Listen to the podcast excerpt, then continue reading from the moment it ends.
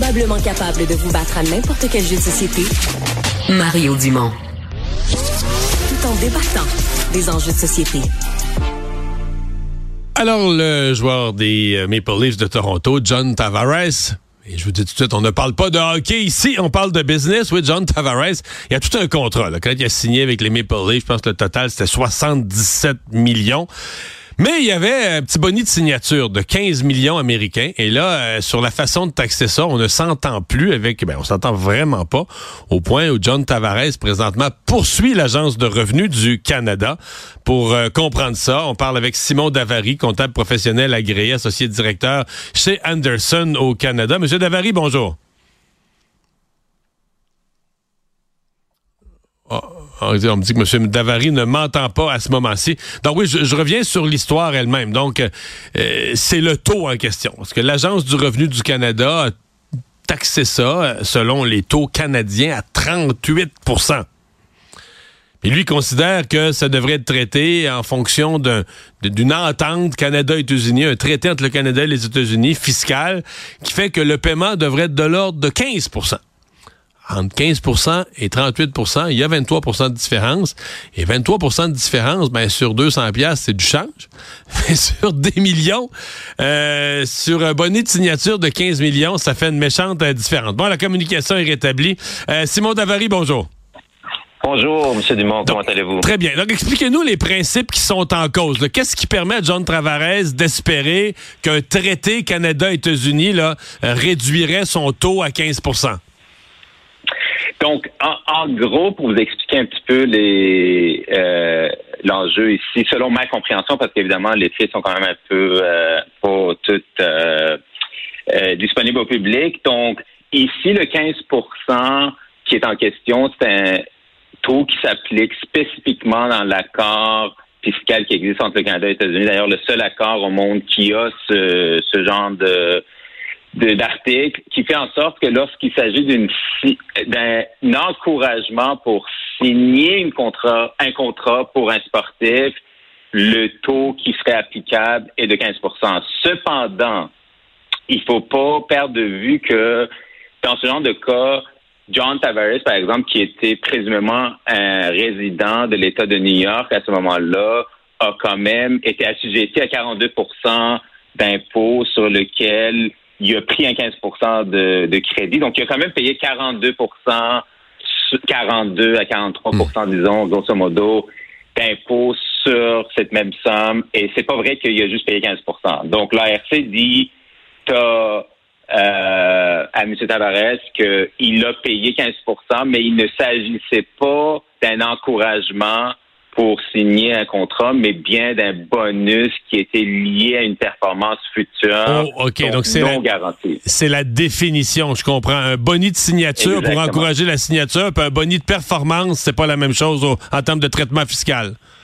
Exactement la même chose. Et je présume que dans ce cas-ci, le point en litige que M. Tavares va débattre devant les cours, c'est contractuellement comment ce bonus-là a été défini dans le langage et les conditions qui étaient attachées à ce bonus-là, parce que comme vous le savez, puis vos écouteurs sont probablement au courant, comme tout autre salarié au Québec, au Canada, nos bonus, c'est comme des revenus d'emploi. Donc, c'est vraiment une question de mais, mais, mais la, règle générale, un joueur des, des Maple Leafs, c'est vrai pour un joueur du Canadien, un Américain qui gagne ses revenus au Canada, euh, résident américain, qui a toujours sa résidence permanente aux États-Unis, euh, mais qui travaille au Canada, qui joue pour une équipe canadienne, euh, où est-ce qu'il paye ses impôts? Où est-ce qu'il fait son rapport d'impôts? Puis est-ce qu'il est qu'il faut qu'il absolument les revenus soient gagnés au Canada qu'il paye les taux canadiens?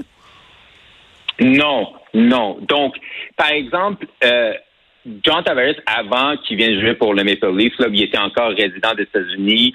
Il payait ses impôts vraiment dans son pays de résidence. Donc, on ne paye pas d'impôts tant aussi longtemps qu'on n'est pas résident fiscal euh, du Canada, ce qui est déterminé aussi par un autre article de la Convention, l'article 4. Donc, il faut vraiment devenir résident, sauf si euh, on peut vraiment euh, prendre position que le salaire en question est un salaire futur qui est attaché à sa résidence au Canada éventuellement. Mais tant aussi longtemps qu'on n'est pas résident du Canada, puis on dépasse pas 183 jours de présence au Canada, ce qui sera probablement pas le cas pour les Américains, étant donné qu'il y a juste six équipes au Canada, ben ils seront imposables au euh, aux États-Unis seulement.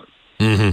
Euh, donc, il y a présentement des joueurs de la Ligue nationale, des Américains qui jouent au Canada et qui, pour des raisons fiscales évidentes, ne transfèrent pas leur résidence, même si c'est plus compliqué, gardent une résidence officielle aux États-Unis ou payent leurs impôts aux États-Unis, c'est permis de le faire. Donc, leurs revenus gagnés au Canada sont taxés aux États-Unis, selon les taux des États américains. Mais il faut vraiment passer moins que six mois là, à peu près au Canada. Donc, évidemment, si leur famille n'est pas ici, s'ils viennent juste pour jouer, s'ils viennent pas aux entraînements, là, je ne sais pas exactement le, le, rythme de, le rythme des joueurs de Canada, mais il faut quand même qu'ils passent assez de temps avec l'équipe sur les entraînements, sur les euh, sur les, les, les jeux qui sont joués. Donc, si leurs liens sont vraiment aux États-Unis, donc ils sont vraiment pas au Canada de avec leur famille, leurs enfants, et qui viennent juste assez de temps pour être en bas de la barre, oui, en théorie, on pourrait présumer, mais là, c'est pas quand même si simple. C'est pas aussi simple qu'on le dit. Là. Il faut il faut démontrer dans les faits qu'on n'a pas nos liens et qu'on ne sont pas avec euh, le Canada, hmm. ce qui est d'habitude pas le cas pour les joueurs de hockey. On n'a plus beaucoup de temps, mais les écarts, euh, vous qui travaillez avec des clients à l'international, on paie quand même des impôts élevés aux États-Unis. on peut au Canada, pardon, on peut comprendre que quelqu'un qui vient des États-Unis, qui a été habitué à des taux américains, euh, il signe pour une équipe canadienne. On peut comprendre qu'il fait le saut un peu là. Oui, c'est sûr qu'on a tendance à penser ça, mais ça dépend aussi où aux États-Unis, là, parce que si on regarde les deux extrêmes, par exemple, euh, en Floride, si on prend le taux d'impôt fédéral avec les contributions sociales pour la santé et tout, on est à peu près à 40% Donc oui, on serait à peu près une 13% en bas du taux canadien, là, disons, euh, ou bien les taux provinciaux. Mais si on regarde la Californie, par exemple, où est-ce qu'il y a vraiment une concentration d'équipes et beaucoup de joueurs, le taux est très similaire à celui du Québec, là, à 1% près. Donc, on n'est pas nécessairement toujours dans une situation, puis comme on l'a démontré dans le cas de John Tavares à New York, on est à 43 peut-être donc un peu moins élevé, mais c'est pas c'est pas le, le Bahamas. Je comprends, c'est pas complètement hors catégorie. Merci beaucoup d'avoir été là. Au revoir. Merci.